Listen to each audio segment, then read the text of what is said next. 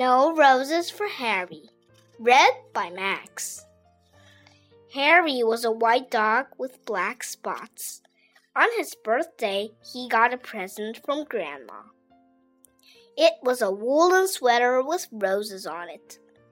Harry didn't like it the moment he saw it. He didn't like roses.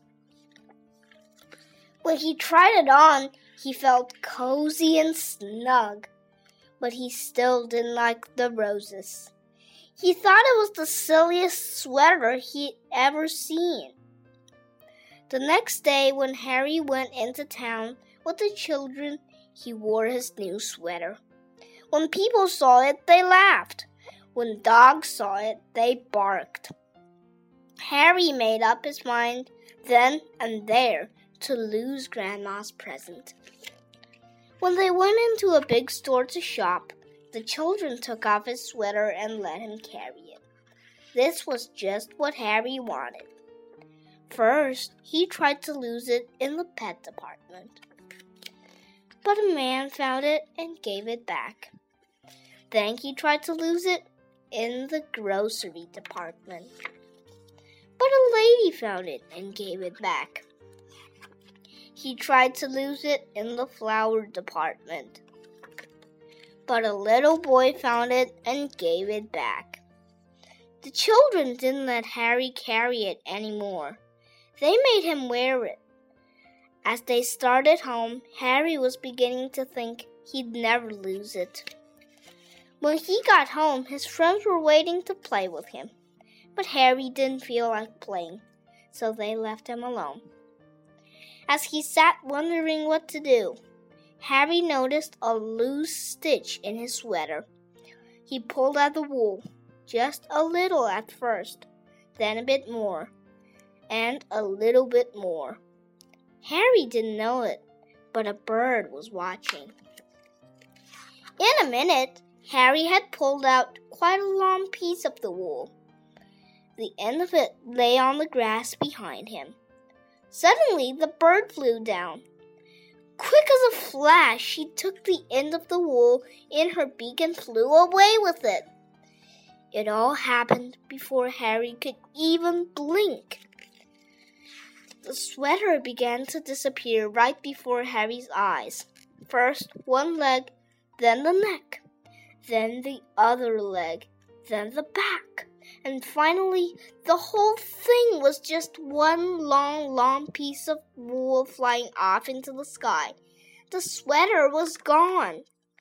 Harry could hardly believe it. He barked and jumped with joy. Then he ran out of the garden. He ran down the street barking thank you to the bird over and over again. The bird and wool were just a tiny speck in the sky but Harry kept following them.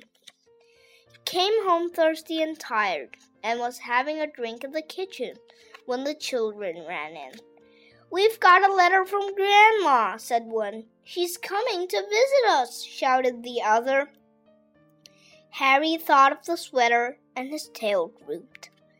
Before Grandma came, the family looked everywhere for the sweater. They wanted her to see how nice Harry looked in it. Of course, they couldn't find it. Only Harry knew why. When Grandma arrived, Harry ran to her with his leash. Then he sat up and begged. All right, Harry, said Grandma. After I've had my lunch and a nap, we'll go for a walk. That afternoon, Harry and Grandma and the children started off on their walk. Harry barked happily and pulled towards the park. When they got to the park, Harry pulled harder. The children let him off his leash and he ran on ahead. He seemed to be looking for something. All at once, he stopped under a big tree. He looked up and began to bark and wag his tail. Grandma and the children came running. They got to the tree and looked up too. Suddenly, one of the children said, I see a nest. It's made of wool, said the other, and it's the very same color as Harry's sweater, they shouted together. It is Harry's sweater, exclaimed Grandma. Just then, a bird looked out of the nest. Look, Grandma, look! shouted the children. Harry gave his sweater to a bird. I wonder how he did that, said Grandma. The bird sang, and Harry wagged his tail even harder. At Christmas, Harry got a present from Grandma. It was a new sweater. Harry liked this one very much. When he tried it on, he felt as cozy and snug as the bird in the nest. But best of all, it was white with black spots.